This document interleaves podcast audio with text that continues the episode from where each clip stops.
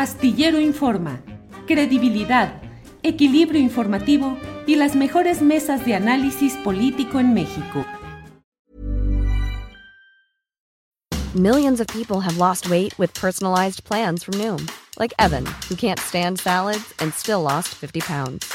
Salads generally for most people are the easy button, right? For me, that wasn't an option. I never really was a salad guy. That's just not who I am. But Noom worked for me. Get your personalized plan today at Noom.com. Real Noom user compensated to provide their story. In four weeks, the typical Noom user can expect to lose one to two pounds per week. Individual results may vary. Hey, it's Ryan Reynolds, and I'm here with Keith, co star of my upcoming film, If, only in theaters, May 17th. Do you want to tell people the big news? All right, I'll do it. Sign up now and you'll get unlimited for $15 a month in six months of Paramount Plus Essential Plan on us. Mintmobile.com slash switch. Upfront payment of $45 equivalent to $15 per month. Unlimited over 40 gigabytes per month. Face lower speeds. Videos at 480p. Active Mint customers by 531.24 get six months of Paramount Plus Essential Plan. Auto renews after six months. Offer ends May 31st, 2024. Separate Paramount Plus registration required. Terms and conditions apply if rated PG. Nada. Luis, buenas tardes. Muy buenas tardes, Julio. Muchas gracias por la invitación para estar contigo y con tu audiencia. Al contrario, Luis, he leído con mucha atención eh, no solo artículos, sino tweets recientes en los que hablas acerca de esta reforma curricular que está pues en un terreno polémico. ¿Qué es lo que opinas de lo que se está haciendo en esta materia, Luis? Mira, eh, creo que es un eh, panorama eh, que hay que ubicar desde distintos flancos. Primero, se nos quiere presentar esta reforma curricular como resultado de un amplio consenso magisterial, ¿no? Se nos dice un millón de maestros participaron en ella. Es mentira, simple y llanamente es una mentira. Lo mismo hicieron con la famosa nueva escuela mexicana a principios de este sexenio, que nos dijeron que quién sabe cuántos centenares de miles de maestros la avalaban y luego no pasó nada. Y sucedió en el sexenio pasado. Es una consulta muy a modo con las consultas Patito eh, que ha organizado la 4T para tantas y tantas cosas. Esta es una más que busca revestir eh, con eh, el consenso magisterial que, no existe.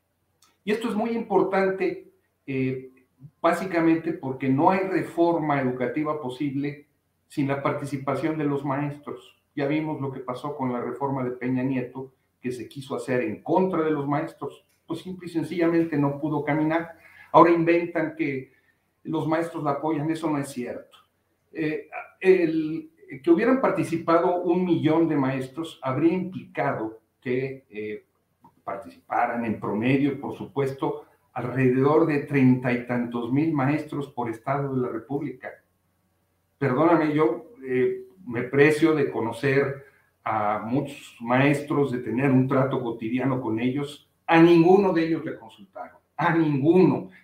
Y he hablado eh, sobre este tema con los dirigentes de la coordinadora y está igual. ¿Qué fue lo que hicieron? Lo que hicieron fue un doble montaje. Por un lado, convocaron una serie de asambleas, eh, ni siquiera les llamaron foros, ¿no? En un foro uno discute para llegar eh, a consensos, para ubicar, eh, eh, sobre todo en el terreno educativo, hacia dónde puede caminar. Convocaron, según esto, unas asambleas que quiénes eran los que participaban. Pues las autoridades que venían de la SEP, las autoridades educativas de los estados y a veces los dirigentes sindicales del CENTE, inspectores, supervisores, etcétera, etcétera. Esta estructura, en donde iban sobre todo a escuchar, no a participar. Y luego se abrió una especie de consulta electrónica, dicen, uh -huh. en donde se obligó a muchos maestros a participar, sus directores les pedían eh, la captura de pantalla de que habían opinado eh, sobre una serie de preguntas que vienen en esta famosa consulta.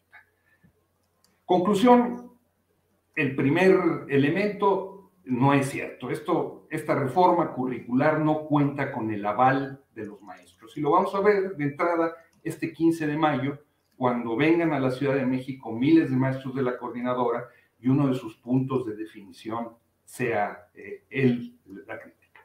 Segundo, esta eh, reforma curricular ha sido eh, envuelta con eh, una verborrea eh, de corte demagógico verdaderamente abrumadora que acaba teniendo consecuencias contrarias a la que se pretende. Sí, en la lectura del documento, es un documento muy amplio, es un documento que tiene cosas muy interesantes, es un documento que además señala una y otra vez que es un documento en construcción, o sea, no es un documento definitivo, es un documento donde eh, algunas de las enuncias, de las ideas que enuncia, no especifica cómo van a aterrizar, y hay ahí eh, cosas muy interesantes, referencias a, a, Piaget, referencias a Freire, a lo más avanzado de la pedagogía. Pero todas estas ideas que están contenidas en el documento, cuando vemos la exposición del doctor Max Arriaga en la mañanera, ¿sí? Este, donde saca la ametralladora de los adjetivos, como lo ha dicho el doctor Gil Antón, este, descalificando absolutamente todo, este, o cuando eh, vemos eh, eh, las entrevistas que ha dado, donde se sigue de largo y descalifica la educación en Cuba, la educación en Venezuela, en Bolivia, en los países que han izado la bandera blanca del analfabetismo, ¿no? no hay ahí analfabetismo, y él dice que no han roto con una vocación eurocéntrica y no sé cuántos. Cuando dispara toda esa serie de palabras, pues le está abriendo eh, la puerta a quienes quieren eh, juzgar eh, a, este gobierno por lo que ni siquiera está haciendo, ¿no? Pero él es muy pródigo en este tipo de adjetivos, este, este señor. Y ahí hay un segundo elemento que, Luis, si me permites, eh, si me permites, fíjate que esta verborrea, esta adjetivación con un tono eh, muy eh, flamígero, hace que sectores de la derecha digan que ahí está la demostración de que se está educando con sentido comunista, que el comunismo y que se está envenenando o se pretende inocular a los niños, a los educandos, con una doctrina comunista. Eso está por ahí, Luis. I'm Sandra, and I'm just the professional your small business was looking for. But you didn't hire me because you didn't use LinkedIn jobs. LinkedIn has professionals you can't find anywhere else, including those who aren't actively looking for a new job, but might be open to the perfect role, like me. In a given month, over 70% of LinkedIn users don't visit other leading job sites. So if you're not looking on LinkedIn, you'll miss out on great candidates like Sandra. Start hiring professionals like a professional. Post your free job on linkedin.com slash people today. Hey, it's Ryan Reynolds, and I'm here with Keith, co-star of my upcoming film, If, only in theaters May 17th. Do you want to tell people the big news? All right, I'll do it. Sign up now and you'll get unlimited for $15 a month in six months of Paramount Plus Essential Plan on us. Mintmobile.com slash switch. Upfront payment of $45 equivalent to $15 per month. Unlimited over 40 gigabytes per month. Face lower speeds. Videos at 480p. Active Mint customers by 531.24 get six months of Paramount Plus Essential Plan. Auto renews after six months. Offer ends May 31st, 2024. Separate Paramount Plus registration required. Terms and conditions apply if rated PG. Así es, efectivamente. Eh, el, eh, eh, la verborrea del otro lado anticomunista que hemos eh, visto en las redes desfilar, junto con una enorme desinformación, incluso de prestigiados académicos a los que se les acabó la nómina, ¿no? Eran como Felipe II, en sus nóminas no se ponía el sol y se les acabó y ahora se volvieron hipercríticos, cuando incluso llegaron a ser subsecretarios a principios de este eh, sexenio, eh, informando, diciendo, desaparecen los grados, desaparece la evaluación. Eso no es cierto, eso no está en el documento, basta leer el documento. Eh, entonces, pero esta verborrea efectivamente y la forma en la que se presenta el documento pues, abre la puerta a este tipo de ataques y de descalificaciones. Cuando, y voy a decir algo tremendamente impopular para algunos compañeros, este, Parte de esta reforma educativa en el sentido más amplio de la palabra de la 4T tiene muchísimos elementos neoliberales, eh, comenzando por la famosa reforma educativa que no es más que la reforma eh, de Peña Nieto eh, reloaded y, lo podemos ver en, dos elementos fundamentales que son las famosas escuelas, el, pago que se le, se le da a, los padres de familia para que arreglen sus escuelas, ¿no? Y ahora resulta que los padres de familia van a tener que ver en si se contratan a los maestros o no, este, si en lugar de pagarles se utiliza ese dinero en alimentos Perdóname, pero esos son los sueños húmedos del proyecto educativo neoliberal. Es el famoso voucher educativo o una variante del voucher educativo en Estados Unidos y en otros países de Europa llevado a México. Como lo es la forma en la que se está eh, manejando el ingreso eh, y la promoción, la revalorización del magisterio.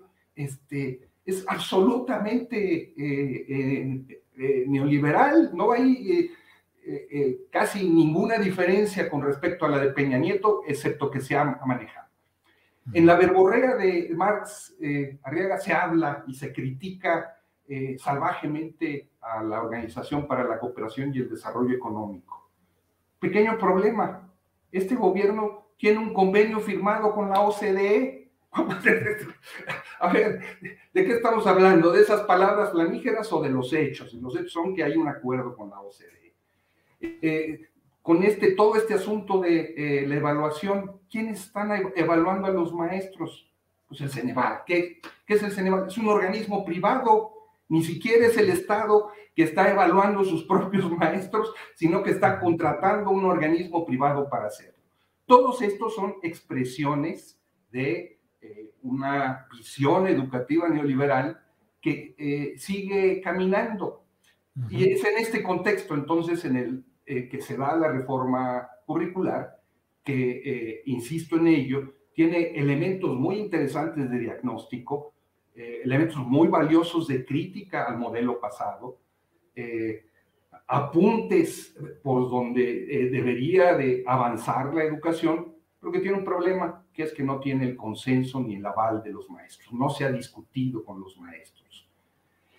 Supongamos incluso supongamos, como dicen los abogados, sin conceder, que de repente los maestros dijeron, órale, vamos a aplicar ese modelo educativo, este, esa reforma curricular. ¿Cómo le van a hacer si no hay eh, procesos de eh, formación y actualización? Si el presupuesto para la formalización y, y, actualización del magisterio es el de alrededor de 80 pesos por maestro, ¿cómo, cómo le vamos a hacer? ¿Cómo le vamos a hacer con los maestros que están saliendo hoy del sistema normalista y que deberían aplicar esa reforma curricular cuando no tienen ni idea de qué se trata y no se les ha capacitado en lo que se está haciendo? ¿Qué quiero decir con esto? Que se están, eh, en el marco de esta eh, eh, y esta demagogia, pues están tomando medidas claramente contraproducentes desatendiendo lo que son los problemas fundamentales del magisterio desde mi punto de vista. ¿Cuáles son esos problemas? Los enumero muy rápido.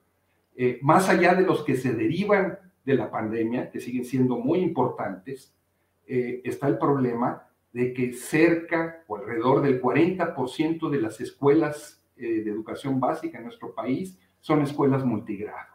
Escuelas donde un mismo maestro tiene que enseñar a eh, uno, dos, tres grados o, los seis grados completos de primaria a grupos de muchachos que tienen entre 6, 13, 14 años de edad, que son además las escuelas que menos infraestructura tienen, techos de lámina, pisos de tierra. Bueno, debería haber una eh, política de justicia hacia esas escuelas multigrado y ahí deberían estar los mejores maestros a los cuales se ha formado para hacerlo. Segundo problema, somos un país donde pues, las cifras varían, pero por lo menos hay 5 millones de analfabetos. Perdóname, Julio, es una vergüenza. Es una vergüenza que no se haya puesto en el centro de eh, la política educativa este régimen, como lo han hecho eh, todos los eh, gobiernos progresistas cuando han llegado al poder, una gran campaña de alfabetización para resolver esto. Y tercero, un problema que se ha venido agravando ahora con la pandemia el 40% del rezago educativo. Eh, cuatro de cada diez eh, ciudadanos este, eh, no terminaron ni siquiera la secundaria. ¿No sería mejor, en lugar de andar inventando el hilo negro, destinar recursos, esfuerzos a atender esos problemas? Yo digo que sí. Luis, pues realmente te agradecemos la revisión, el diagnóstico, los comentarios sobre este tema que creo que hay que avanzar en la discusión porque es un tema trascendente y merece un tratamiento colectivo a fondo y no solo superficial o adjetivado. Así es que, a reserva de lo que desees agregar, Luis, yo te agradezco la oportunidad de hablar sobre este tema. Pues hay que llevar cuidado cuando se abre la caja de Pandora, que mete luego a los demonios de nuevo adentro. Y ya la abrieron. Muchas gracias, Julio, por tu amable hospitalidad. Al contrario, Luis, muchas gracias y seguiremos analizando este tema. Gracias, Luis, hasta luego. Hasta luego. Hola, buenos días, mi pana. Buenos días, bienvenido a Sherwin Williams. ¡Ey! ¿Qué onda, compadre? ¿Qué onda? Ya tengo lista la pintura que ordenaste en el ProPlus app. Con más de 6.000 representantes en nuestras tiendas listos para atenderte en tu idioma y beneficios para contratistas que encontrarás en aliadopro.com. En Sherwin Williams somos el aliado del PRO.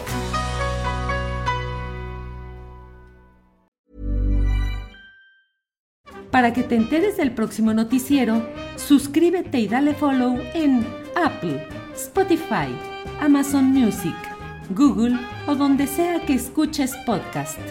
Te invitamos a visitar nuestra página julioastillero.com.